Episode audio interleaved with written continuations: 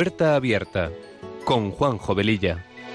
Está la puerta abierta, la vida está esperando con su eterno presente, con lluvia bajo el sol. Está la puerta abierta, juntemos nuestros sueños para vencer al miedo que nos empobreció.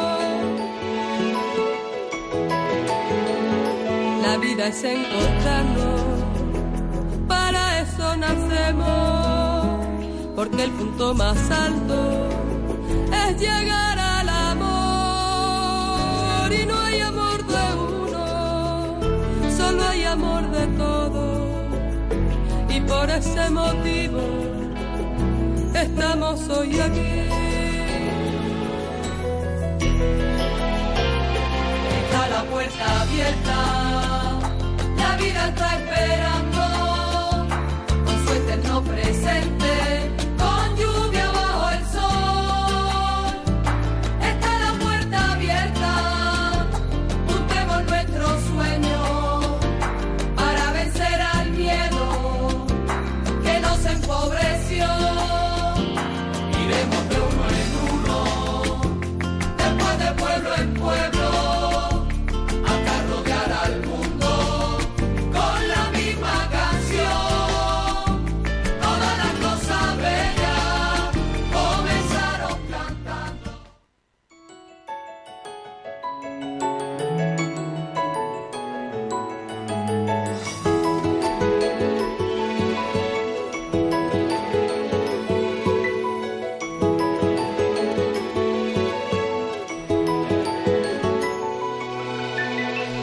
Está la puerta abierta, la vida está esperando con su eterno presente, con lluvia bajo el sol. Está la puerta abierta, juntemos nuestros sueños para vencer al miedo que nos empobreció. La vida es encontrarnos porque el punto más alto es llegar al amor. Y no hay amor de uno, solo hay amor de todos. Y por ese motivo estamos hoy aquí. Está la puerta abierta, la vida está esperando presente.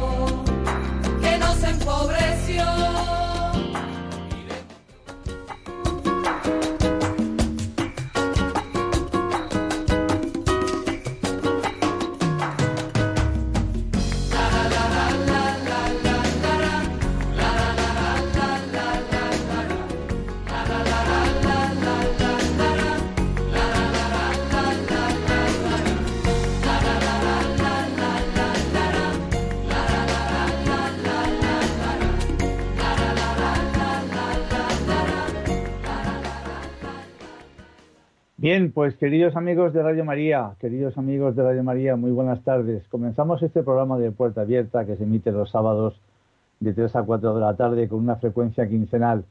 Con estos buenos deseos nos ponemos en manos de nuestra Madre María y del Espíritu Santo para que a través de esta emisora podamos llegar a muchas personas. Nuestra sintonía dice mucho de lo que este programa pretende ser, un espacio que sea una puerta abierta a temas actuales y acompañado de buena música porque las canciones ponen palabras aquello que sentimos y que no podemos o no sabemos expresar. Pasada la primera media hora del programa aproximadamente abriremos nuestros teléfonos para charlar con vosotros. Recordaros que tenemos un correo electrónico para vuestros comentarios, puerta abierta arroba radiomaria.es. Y como dice nuestra sintonía, está la puerta abierta. La vida nos está esperando. Cada día es nuestra elección.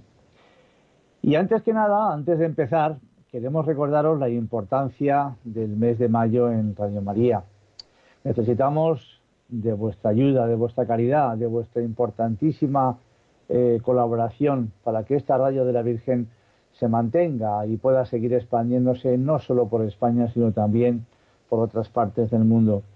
De vuestras oraciones y de vuestros donativos dependen que podamos seguir mejorando y ampliando la red de frecuencias. Desde el pasado 26 de abril, los oyentes de Valencia Capital ya pueden escuchar esta radio por una nueva sintonía, la 97,7 FM. Y deciros que su adquisición ha sido una de las más importantes de Radio María hasta la fecha. Pues vamos a ponernos una cuña eh, preciosa para, para, un poco eh, completar esta, esta pequeña entrada que yo he hecho. Adelante. En este año largo de pandemia y de crisis económica, social y moral, bajo las cuales hay una profunda crisis espiritual, la fe cristiana está sosteniendo a millones de personas en el mundo entero. Así lo estamos experimentando en todas las emisoras de Radio María presentes en 80 naciones, cuyos oyentes están agradeciendo más que nunca la ayuda recibida a través de sus ondas, que han dado sentido a sus sufrimientos, alentado su oración y confianza, y promovido su caridad hacia los más necesitados.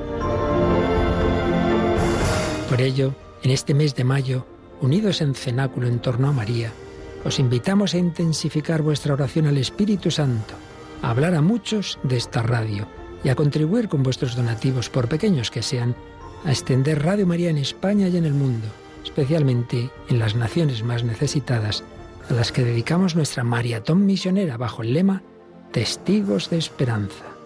Así pondrás tu granito de arena para que todo hombre reciba el anuncio que proclamaba el Papa Francisco en la solemnidad de Pascua.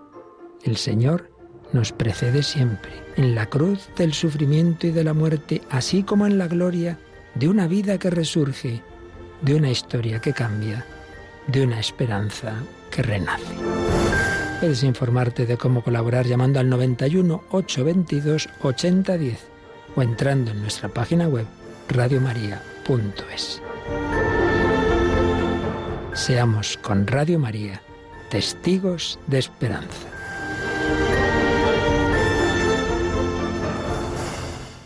Pues bien, pues bien, eh, después de, de esta introducción, vamos ya realmente al, al programa. Eh, ahora sí que ya empezamos. Bien, en, este programa y, siempre que se tercia nos gusta hablar de milagros y de testimonios porque creemos que estos hechos aumentan nuestra fe, alimentan nuestra esperanza y nos posibilitan a la caridad. Fe, esperanza y caridad son las eh, llamadas virtudes teologales y fueron infundidas por Dios en nuestra alma el día del bautismo pero como semilla, como semilla que había que hacer crecer con nuestro esfuerzo, oración y sacrificio. Son dones de Dios, no conquista ni fruto del hombre, que requieren nuestra colaboración libre y consciente para que se perfeccionen y crezcan. Las tres virtudes van siempre juntas y puede, puede parecer que están reservadas a unos pocos, mientras que la mayoría no tiene ocasión de practicarlas ni de conocerlas a fondo. El problema es estar muy ocupados solo en los asuntos mundanos, porque la vida de fe, esperanza y caridad debería ser el hábitat y la atmósfera en que respira el cristiano, su pena de asfixiarse y ahogarse con la niebla materialista de nuestro mundo. Las virtudes no son una cosa que, que uno se pone, sino ningún título de estudios pero tenemos una predisposición para alcanzarlas cuando se ponen los medios adecuados para ello. La fe es un don, es la luz para poder entender las cosas de Dios y a través de ella el hombre responde libremente al encuentro con Dios. No es un sentimiento, sino un conocimiento del Espíritu que Dios nos concede para intimar con Él. ¿Cómo debe reaccionar un cristiano ante el mal, los problemas, las dificultades de la vida? Hay quienes caen en el desaliento y piensan que no hay nada que hacer, que todo es inútil. Hay otros que dicen que nuestra esperanza es ingenuidad e idealismo. Hay quien nos dice que la esperanza es algo egoísta. ¿Por qué no es propio de un cristiano el desaliento y la desesperación? ¿En verdad Dios actúa en nuestras vidas? Vivimos confiados en la esperanza porque creemos en Cristo que es Dios omnipotente y bondadoso y no puede fallar a sus promesas. A veces tenemos la presunción de esperar de Dios el cielo y las gracias necesarias para llegar a Él, sin poner por nuestra parte los medios necesarios, y se nos puede producir el desaliento y la desesperación. Todo lo dicho anteriormente ha de desembocar en la caridad cristiana. Por la fe tenemos el conocimiento de Dios, por la esperanza confiamos en el cumplimiento de las promesas de Cristo y por la caridad obramos de acuerdo a las enseñanzas del Evangelio. Todo esto verdaderamente recoge el sentido de la vida y es que no hay otro, por mucho que nos empeñemos en buscarlo y encontrarlo. Vamos a escuchar ahora una canción preciosa del grupo Siempre Así. Realmente son dos temas, pero vamos a ponerlos unidos uno detrás del otro. Adelante. El sentido de la vida, ¿cuál es? ¿Cuál es? ¿Cuál es? Cuando ya no quedan sueños, ¿qué hacer? ¿Qué hacer? ¿Qué hacer? Cuando te sientes perdido y no sabes qué camino escoger. Cuando todo está nublado, cuando no estás motivado, ¿qué hacer? ¿Qué hacer?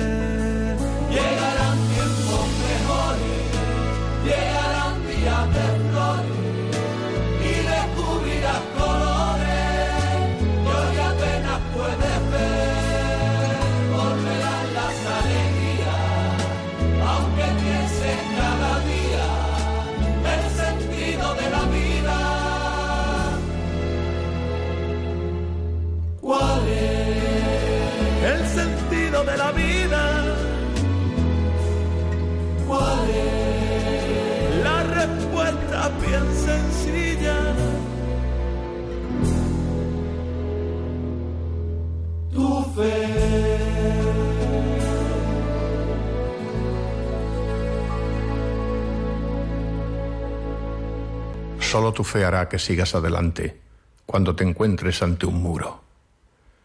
Que te levantes cuando caigas o que lo intentes otra vez cuando fracases, porque la fe mueve montañas. No la fe ciega del que se niega a comprender, del que no sabe y se conforma con no saber. Eso no es fe, eso es ceguera sino una fe de hombre y mujer que busca y lucha por sus sueños, una fe activa, fe de vida y de esperanza, fe en ti mismo y en los demás, en su nobleza, en la verdad de sus razones y hasta en sus buenas intenciones, fe en esa luz del nuevo día y en sus promesas y alegrías, en la bondad, en la justicia en este mundo y en el otro, en el Dios Todopoderoso y en el amor que todo lo puede. Fe en lo imposible si es hermoso, en el futuro, en el presente, en que no hay mal que siempre dure, en cualquier caso, sobre todo y frente a todo.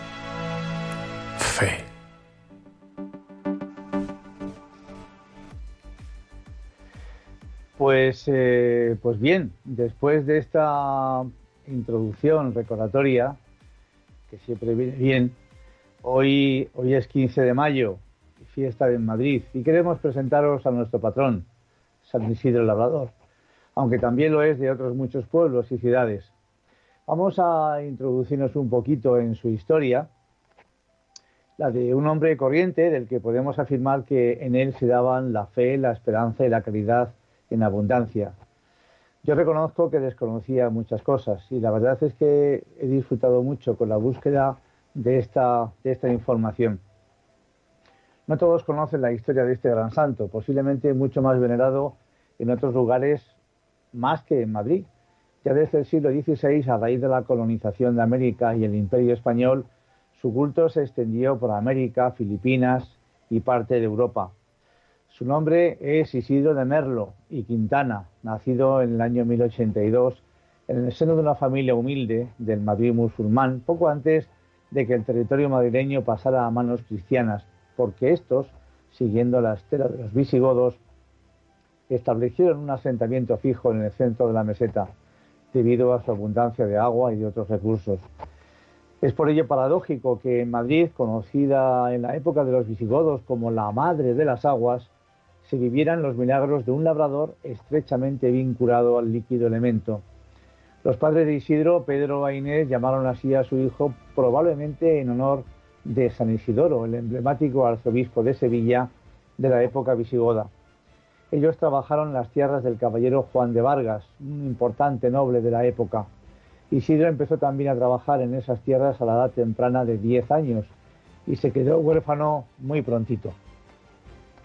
La infancia de San Isidro transcurrió en los arrabales de San Andrés, en lo que hoy es el céntrico barrio de la Latina, pero la inestabilidad militar en Madrid, que seguía siendo un objetivo recurrente de los musulmanes, obligó a la familia del santo a trasladarse a Torrelaguna, donde se dice que conoció a su mujer, María Turibia, la cual también alcanzaría la santidad con el nombre de María de la Cabeza, quien da además nombre a uno de los grandes paseos de la capital, Santa María de la Cabeza.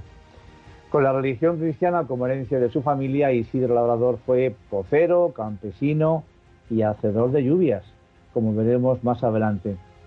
Existe un documento muy importante, el Códice de San Isidro, el más antiguo y prácticamente el único próximo al periodo sobre la vida de San Isidro. es un manuscrito del siglo XIII, en pergamino de 28 folios de 30 centímetros de alto por 20 de ancho, datado en torno al año 1270, y está escrito en latín medieval, con los relatos orales de testigos contemporáneos al cronista. Apareció junto al cuerpo del santo cuando éste fue encontrado en la iglesia de San Andrés, iglesia que él visitaba todos los días antes de ir a trabajar al campo. Ofrece reseñas e información sobre su vida y detalla los milagros obrados por su intercesión. La autoría de la obra está un tanto enfrentada entre dos personas, una llamada Juan, un diácono de la iglesia de Santa María de la Almudena, y la otra la de Juan Gil, de Zamora, preceptor del infante don Sancho, hijo de Alfonso X. Este preciado documento se encuentra en la actualidad en el Museo de la Catedral de la Almudena. En su edad adulta, Isidro aparece en el códice como un humilde siervo, laico, labrador incansable, casado, padre preocupado y que trabajaba con sus propias manos en campos ajenos. La Iglesia, fijaos bien, le atribuye un total de 438 milagros, entre ellos el de elevar las aguas del pozo en el que cayó su hijo Illán. De hecho, su primer trabajo conocido fue el de pocero. En este caso, lo que ocurrió fue que su hijo cayó por un fallo en el pozo, un pozo muy profundo, y el santo rezó por la salvación de su hijo, porque era imposible prácticamente poderlo sacar y entonces el agua del mismo, eh, por el mismo hueco empezó a subir con, la, con el milagro de que el niño a su vez también empujado por el agua llegó hasta, hasta el brocal del, pozo. Este es uno de los más famosos y sirvió de inspiración al gran pintor Alonso Cano allá por 1638 para uno de sus cuadros, expuesto hoy en el Museo del Prado. El Pozo del Milagro se encuentra en la Casa Museo de Madrid, pero en este códice solo se describen cinco de los milagros que San Isidro hizo. El milagro del molino, cuando Isidro multiplica el trigo que ofrece a las palomas hambrientas. El milagro de los bueyes. En este milagro los bueyes aran y realizan las labores mientras Isidro reza y al ser espiado por su amo, tras la acusación de que abandonaba el trabajo para rezar, este, su amo, ve como los bueyes aran solos Nos recuerda cómo el tiempo dedicado a la oración no merma en rendimiento laboral, más al contrario, lo hace fructificar y multiplica sus beneficios, poniendo de manifiesto que la vida del cristiano no se fundamenta exclusivamente en el trabajo, sino también en la oración. El milagro del lobo, cuando unos niños advierten a Isidro de que hay un lobo que merodea a su burro, por lo que comienza a rezar y logra con esto salvarlo del inminente ataque. El milagro de la olla.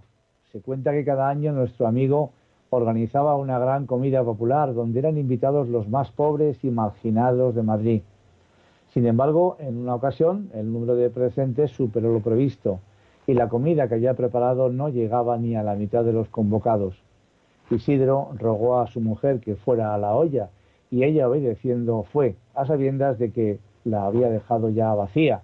Y sin embargo, se encontró sorprendida que la olla rebosaba de nuevo de comida.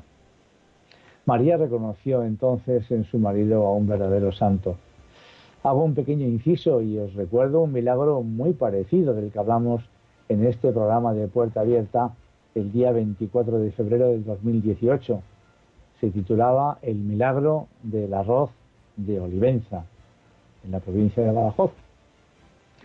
El milagro de la cofradía es el quinto milagro que aparece en este códice y relata que Isidro llegaba tarde a una reunión gastronómica una vez más por haberse quedado rezando en la iglesia. Y cuentan que cuando iba de camino fue seguido por un grupo de mendigos, pero cuando llegaron todos a la casa, la comida se había terminado y solo quedaba la porción que sus compañeros de la cofradía le habían guardado para él, por lo que los que le acompañaban entonces se quedaban sin comer. Isidro contestó que su porción bastaría para él y para el resto. Comenzó el reparto y al final hubo para todos y hasta sobró. Es un poco parecido, se me ocurre, a la multiplicación de los panes y los peces, ¿verdad? Que hizo Jesús. Se le atribuye una solidaridad ilimitada y se cuenta que lo que ganaba lo repartía entre su familia, el templo y los pobres. Y estos milagros que acabamos de contar lo demuestran fielmente, aunque no fueron los únicos. También cuentan que un día de nieve Isidro se dirigía al molino cargado con un saco de grano, pero por el camino se encontró con un grupo de pájaros que no podían encontrar comida en el suelo por la cantidad de nieve caída. Entonces decidió compartir con ellos una parte del cereal y al llegar a su destino descubrió una vez más que la comida se había multiplicado y que el saco de grano seguía lleno a pesar de todo lo que él había sacado para alimentar a los pajaritos. Si es que en este mundo verdaderamente hay mucha más gente buena de la que nosotros pensamos y tenemos tantos testimonios, ¿verdad? Pues vamos a escuchar ahora otra canción. Adelante.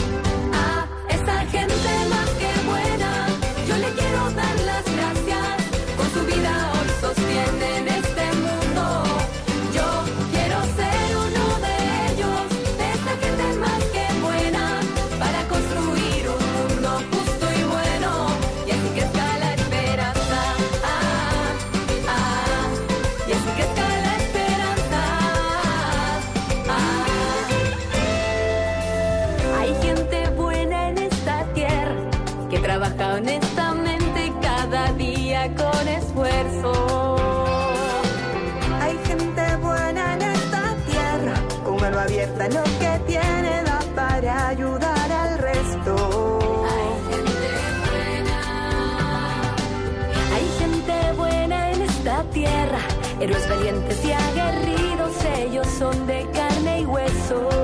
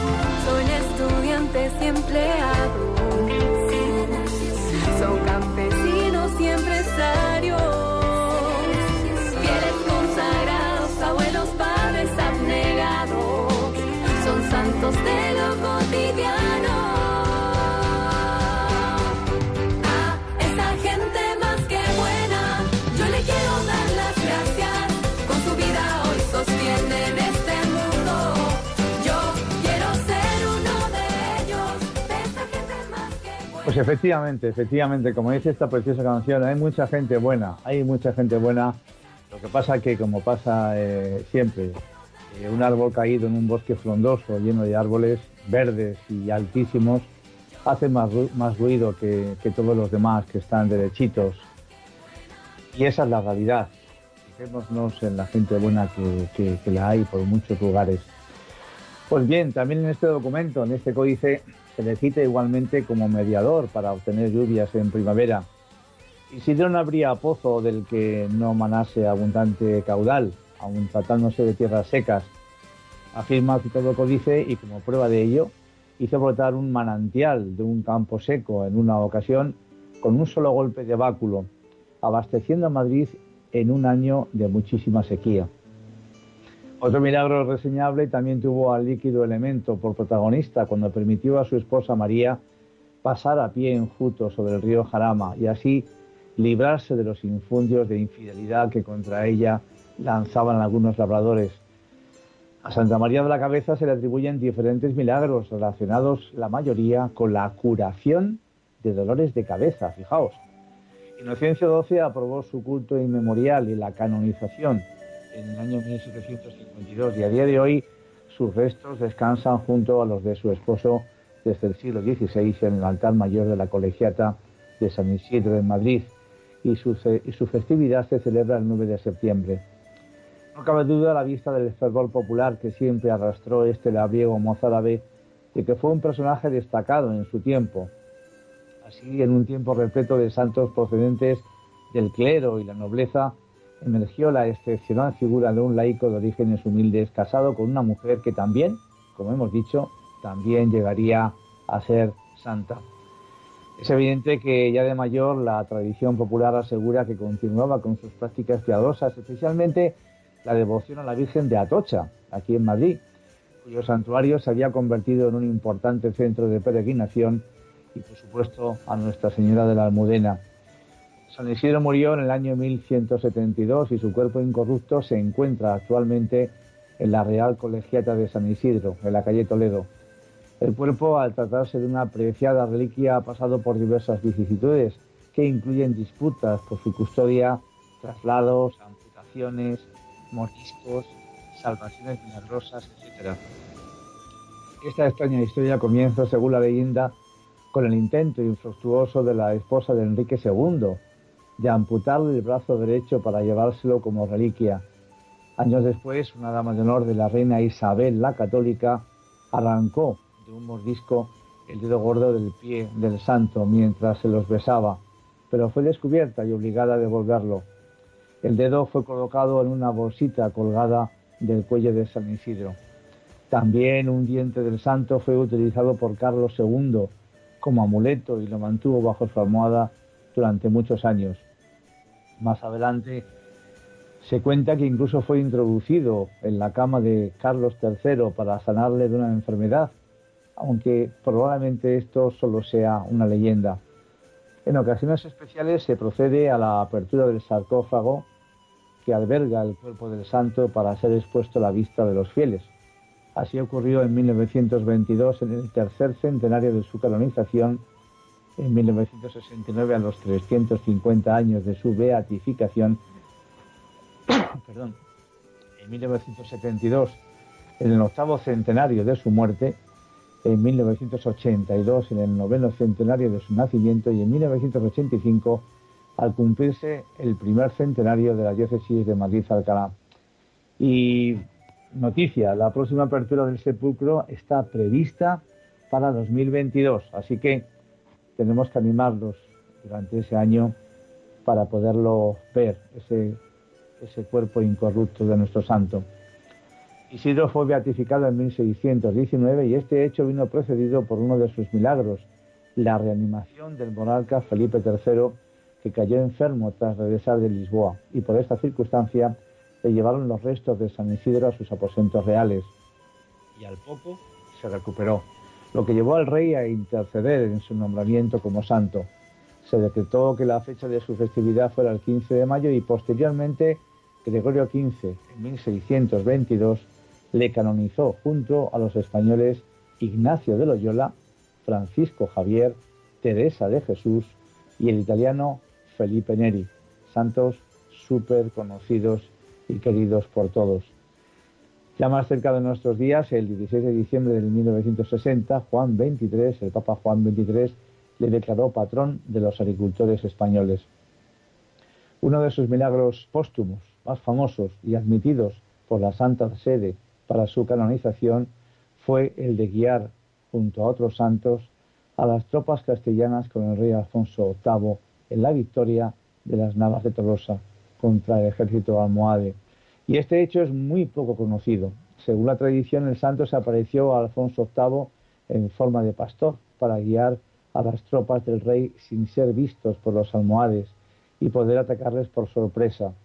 Era el 16 de julio de 1212, justo el año en el que su cuerpo fue exhumado 40 años después de su muerte, encontrándose íntegro e incorrupto, como dijimos antes. Los cristianos, después de vencer en la famosa batalla, buscaron al pastor para agradecerle su ayuda, pero no lo encontraron. Cuando Alfonso VIII pasó por Madrid y visitó la iglesia de San Andrés, al ver el cuerpo incorrupto del santo, le reconoció y exclamó, Este es el pastor que nos enseñó el camino y nos llevó a la victoria. Y en agradecimiento regaló un arca de madera recubierta con pinturas alusivas a la vida de San Isidro, destinada albergar su cuerpo.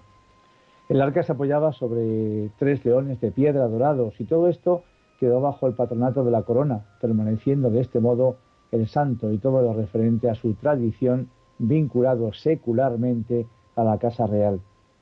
Desde entonces, el fervor del pueblo por el milagroso pocero no dejó de aumentar y su vida fue difundida de forma oral hasta que Felipe II trasladó la capital del reino a Madrid y mostró mucho interés en recopilar su historia de forma escrita. El arca es un ejemplo del gótico castellano y presenta la originalidad de estar revestida de cuero sobre que se pintaron las escenas que narran los milagros y la vida del santo. El milagro de los bueyes arando, el del trigo para las palomas, el de la olla vacía, etc. Y en la tapa se encuentra el cuarterón más importante para nosotros, el de Isidro rezando ante la Virgen de la Almudena. Es la representación más antigua que tenemos de la patrona de Madrid, una imagen románica en la que la Virgen tiene en sus manos una manzana entera, recordando que a María no tocó el pecado, y al niño sentado sobre ella. Esta imagen parece ser que desapareció en un incendio y las cenizas se conservan en una pequeña ampolla dentro de la imagen actual de finales del siglo XV. Este arca se encuentra en la Catedral de la Almudena y sale en procesión en situaciones extraordinarias para pedir la lluvia. Qué curioso, ¿verdad? En el año 1620 los plateros de Madrid regalaron un arca de plata para el cuerpo del santo, siendo trasladado a esta arca nueva del arca del antiguo siglo XIII, regalada por Alfonso VIII.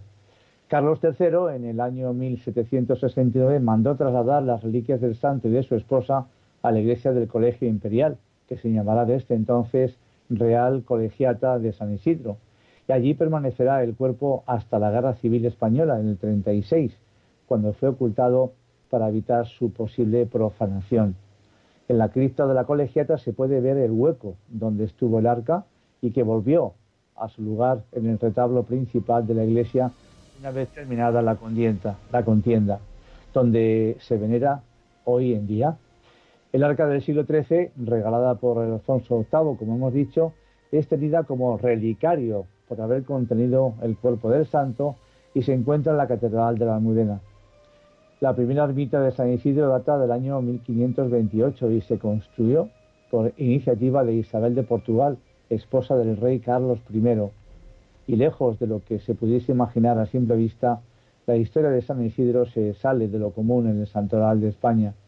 En un tiempo durante el cual la mayoría de santos respondía al perfil de eclesiásticos y hombres de familias nobles, el relato de un hombre laico y sencillo y casado y de origen popular que alcanza la santidad a través de milagros de naturaleza agrícola ha llamado enormemente la atención de los historiadores y de los estudiosos y por supuesto todos aquellos estudiosos de, los mitos, ¿verdad?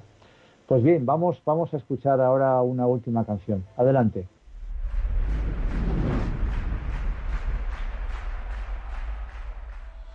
Oye, la vida tiene mil colores, no solo tiene sin sabores.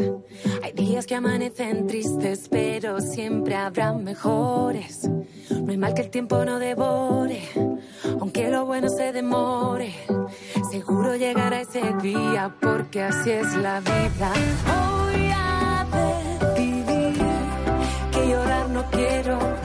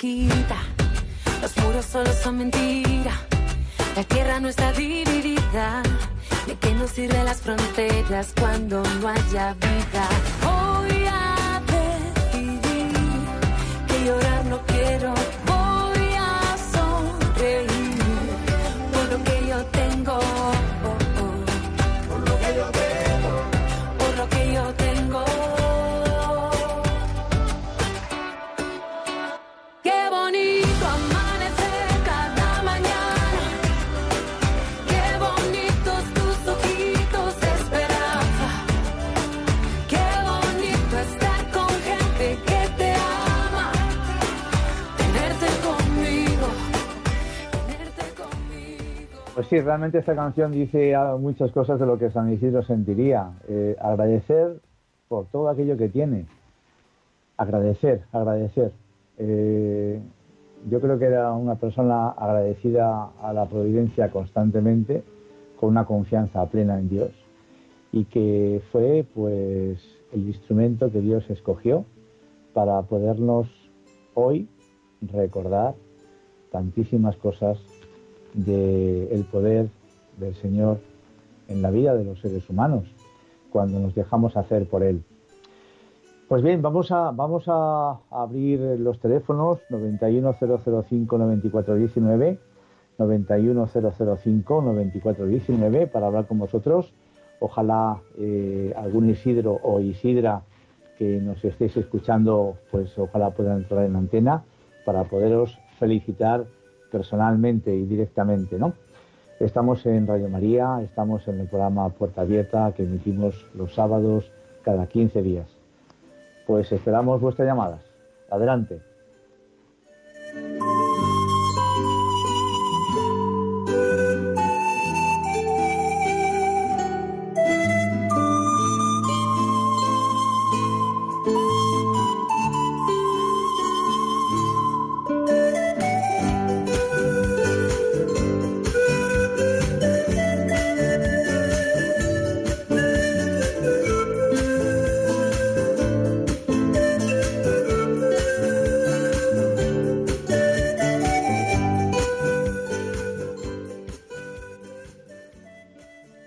Buenas tardes, ¿cómo estamos?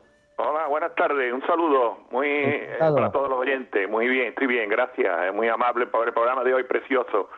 Te llamo porque mi padre era del campo, vivía en el campo y, se murió en el campo. Entonces estoy muy, muy, muy agradecido a la gente del campo. Si no te importa, primero eh, agradecer a Radio María, eh, a los oyentes, los donativos y en este maratón, que ha sido un éxito y que sigan dando porque hasta el lunes creo que está todavía en vigor el maratón y ahí se han conseguido muchos objetivos. Y segundo, eh, eh, demostrar que, que el otro día vi el informe de, de la conferencia episcopal que hay se, ha recaudado más de 300 millones de euros en la campaña de renta del año pasado y además ha habido se ha atendido a 4 millones de personas en los centros de la iglesia para que vea que la iglesia hace una gran labor que muchas veces no se, se desconoce. Pero si no te importa, quería mm, hacer una oración a San Isidro en memoria sobre todo de toda la gente del campo. ¿Te importa?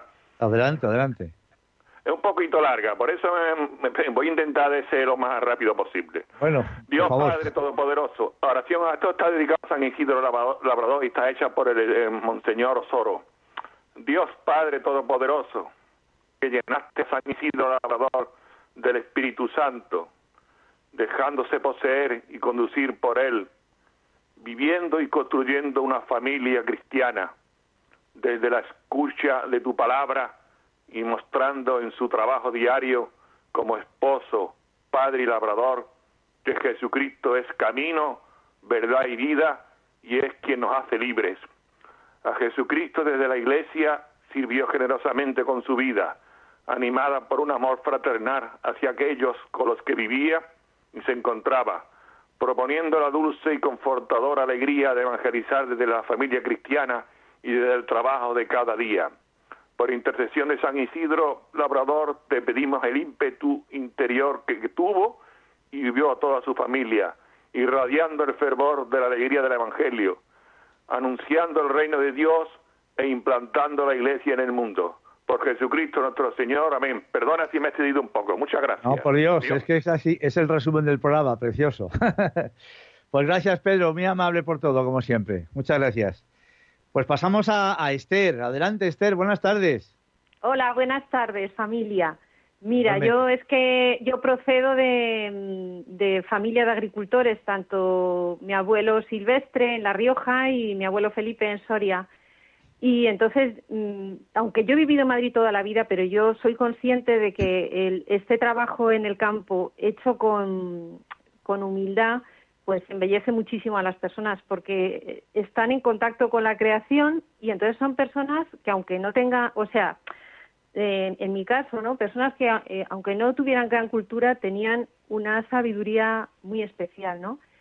Y yo veo veo que es muy importante ahora eh, distinguir eso, el contacto con la creación y contemplarla como obra de Dios tan maravillosa y, que tanto la necesitamos y más con esta pandemia, que, contemplarla como creadora, ¿no? Como este lío que hay ahora con la madre tierra, mm, que nos nutre, qué tal, y, que al final acaba siendo una diosa, ¿no? Ahí tenemos que tener mucho cuidado los, los los hombres, ¿no? Porque realmente tiene eh, tanto atractivo, ¿no? Que nos puede engañar y hay gente que lo está mezclando mucho eso. Bueno, que os mando un beso a todos y feliz día de San Isidro. Igualmente, Esther, eh, estoy completamente de acuerdo contigo. La Madre Tierra, realmente estamos haciendo una diosa de, de, ella. Y la Madre Tierra se, se vale de de la mano de Dios, que es realmente el que provee y el que hace crecer las semillas, ya lo creo que sí. Pues tenemos a Jesús. Adelante, Jesús. Buenas tardes. Buenas tardes, Juanjo. Enhorabuena por el programa otra vez. Muy amable, gracias. Mm, bueno, pues yo quería señalar hoy en el día de, San Isidro Labrador, felicidades a todos Isidros y Isidras, como bien decías tú antes, y, como decía esta otra señora que llamó antes hace un momentito, nuestra madre tierra es la que nos da de comer y, el agua, las aguas subterráneas son las que nos dan de beber, las que nos dan la vida, con lo cual San Isidro pues encargó el hombre de, poder labrar las tierras para, para poder sementar y, luego podernos poder comer, ¿no? De ella, de la tierra. Y eh, yo soy, yo procedo de una tierra que me he criado allá hace muchos años en Castilla y León, en la zona de Tierra de Campos, y hay unos pueblos que, que están en fiesta hoy, concretamente Becerril de Campos, Paredes de Nava y por allá, eh, son muy, son pueblos muy de secano, de cereal, entonces están, lo viven con mucho, mucho fervor. Yo me acuerdo cuando era un chiquillo que un día tal como hoy había unas fiestas tremendas, con orquestas y todo eso, pero bueno, eso era un poco del pasado. Pero bueno, quiero reivindicar eso, la, la, gente del campo, sobre todo maravillosa, que muchas veces está ahí un poquito que no las tenemos en cuenta, pero son con sus esfuerzos y sus, y sus eh, peculiaridades diarias, pues son las que nos proveen de, alimento, ¿no? Porque al final y al cabo, eh, perdón, como las personas humanas subsistimos a base de la tierra, lo que, lo que nos da la tierra, lo que sembramos es lo que comemos. Y es la que nos cura también, tanto por las medicinas, que todas salen de la tierra. Ya lo creo. O sea, muchas gracias, Juanjo. Así es, así es Jesús. Un reconocimiento total, por supuesto, a, todas las personas que trabajan en el, campo, muchas veces de sol a sol, como tantas veces ha dicho, con un esfuerzo, estando pendientes tantas veces de los cambios climatológicos para que luego al final nosotros podamos comernos una exquisita fruta o una exquisita verdura, ¿verdad? Pues nuestro reconocimiento, por supuesto que sí, a su labor y a su trabajo y ojalá realmente que, su esfuerzo fuese mejor recompensado de lo que creo yo tantas veces hoy eh, se, se, les, se, les, se les produce. Pues muchas gracias. Eh, tenemos a Encarna. Encarna, buenas tardes, adelante. Hola, buenas tardes, Juanjo. Un cordial saludo. Mire, que estamos hablando de, bueno, también feliz día de San Isidro. Yo le voy a comentar que yo vengo también de gente trabajadora del campo y yo por un tiempo también lo, lo viví, lo disfruté, porque cualquier florecilla silvestre me hacía ilusión. Aparte también de la cosecha, entonces no había tanto invernadero, todo era al aire, porque me, me, hacía falta un tomate, iba a arrancar, a cogerlo, lo que fuera. O sea que lo he vivido y lo he vamos, que lo he disfrutado también y lo he hecho de menos. Ahora ya por la situación de la vida, pues ya me alejé del campo y ya vivo más bien cercana a la capital. Pero bueno, mm, quiero decirle con esto que es verdad que es una, una, un trabajo muy muy duro también de eso a eso, porque mis padres lo han hecho, porque ha sido siempre pues jornalero. Y, que tenemos que darle mucha mucha fuerza y mucha gracias a los trabajadores que no, de ellos no, no, nos nutrimos, por decirlo de alguna manera, a pesar de que está tan más y se lo pagan todo tan más porque tengo familia todavía que sigue siendo agricultores y eso pues yo lo he vivido, lo he sufrido y lo he disfrutado también y nada más. Pues esto ya lo dejo al margen un poco y entonces ahora quiero decirle que le doy gracias a la Virgen, a, a Jesús y quiero poner oración a toda Radio María y en especial a Carmen de Málaga y no voy a mentar más que ella porque está Pachuchi ya es mayor y ya está, ella no se no llama, pero sabe que yo yo la escucho a veces, vamos, yo la hablo con ella y, escucha todo el programa. Para ahí, por las oraciones, por supuesto, por ella también, naturalmente que sí, que somos todos amigos del programa y hermanos, por supuesto, de Cristo. Pues muchas gracias, de verdad, se encarna. Pues tenemos alguna llamada más. Eh, Juan, adelante, buenas tardes. Hola, buenas tardes. Buenas tardes. Eh, yo estaba pensando y, meditando que, bueno, eh, está muy bien que se celebren los santos y patronos de, todas las ciudades de España. Mm, por ejemplo, San Isidro y luego también su, su, mujer fue santa también, bien. Pero yo, y con sus procesiones. Pero yo estoy pensando al mismo tiempo de que, ¿qué pensaría San Isidro de que eh, en todas las ciudades de España se están matando niños antes de nacer? Porque la gente se procesiona y tal, se pasa, inclusive pasaría de, pasa delante de los abortorios, ¿eh? diciendo no sé qué, tal, muy bonito. Pero se está matando o asesinando a niños antes de nacer. ¿eh? Permítame, con todo respeto, permítame, eh, yo estoy completamente de acuerdo con lo que usted dice, porque es una situación que evidentemente se está produciendo, existe, no solamente en España, por desgracia, sino en muchas partes del mundo. Pero mm, yo creo sinceramente que en un día de fiesta como este, eh, en fin, no debemos mm, poner otras, otras cosas en algún programa dedicado precisamente a ese tema, por supuesto que ya creo, ya lo creo que puede salir, ¿no? Pero creo que no es el, el, día adecuado hoy para poder hablar de esto. ¿Qué pensaría, qué pensaría eh, eh, San Isidro? Pues me imagino que, que, al ver lo que estamos viendo, pues sería tan triste como podemos estar nosotros. Pero esto Dios lo sabe. Y entonces lo único que podemos hacer es rezar para que todas estas cosas no salgan, no continúen adelante. Y bueno, pues eh, hablar siempre de la vida, por supuesto. Eh, la muerte la tenemos siempre a nuestro alrededor, pero hay que hablar de la vida, que realmente es lo que nos da esperanza. Y tenemos a Francisco también. Yo creo que ya va a ser la última llamada porque vamos con el tiempo justo y os quiero contar una cosita muy importante a continuación. Francisco, buenas, tardes. Buenas tardes felicitar el programa maravilloso que está haciendo a toda la gente del campo, a todo Isidro, San Isidro y, y a todo el mundo, y a Encarna esta que ha llamado de, de, Almería. Sí.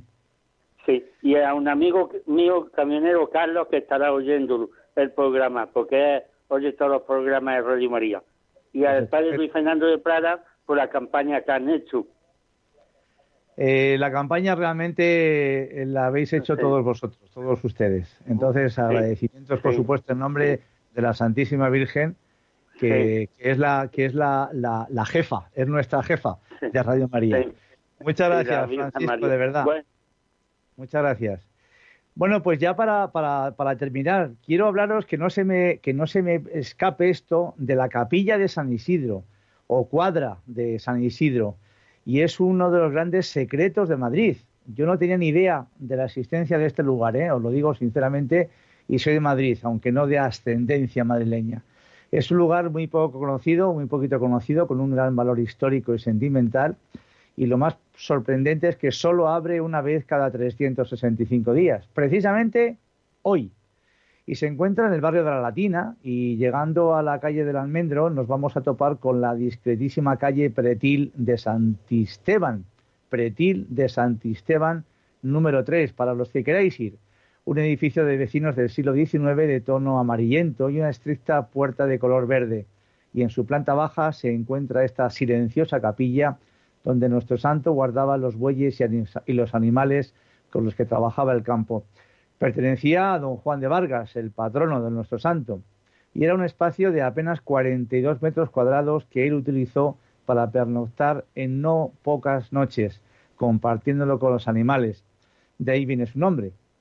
Fue declarado este lugar bien de interés cultural hace relativamente poco, pero es venerado desde hace muchos años atrás. En su interior destaca un retablo neoclásico con dos figuras que representan a San Isidro y a su mujer, Santa María de la Cabeza, y por las paredes vemos distintos cuadros que escenifican varios momentos de la vida de este universal labrador, así como algunos de los milagros que se le atribuyen. Pues esta información la podéis encontrar por internet. A mí, sinceramente, me ha impactado este lugar. Es precioso. Los cuadros de los laterales de la capilla son maravillosos. Y bueno, pues, eh, pues el que tenga oportunidad, como he dicho, de poder acercarse hoy, eh, sería magnífico. No tengo ni idea de los horarios que tiene, pero, pero creo que es importante.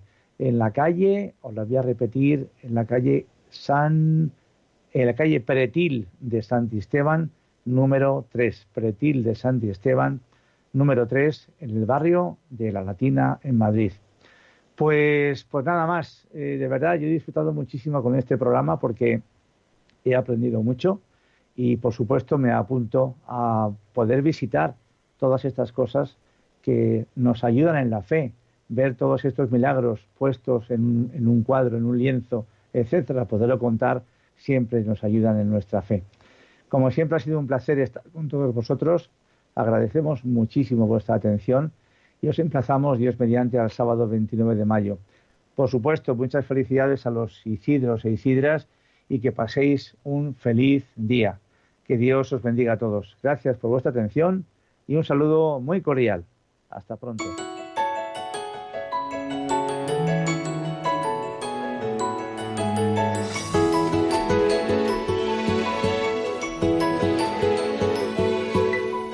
Y así termina Puerta Abierta, un programa dirigido por Juan Jovelilla. Está la puerta abierta, la vida está esperando, con su eterno presente, con lluvia bajo el sol.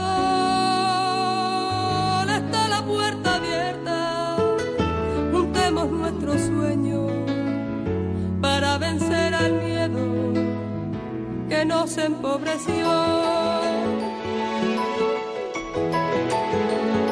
La vida es encontrarnos, porque el punto más alto es llegar al amor y no hay amor de uno, solo hay amor de todos y por ese motivo estamos hoy aquí.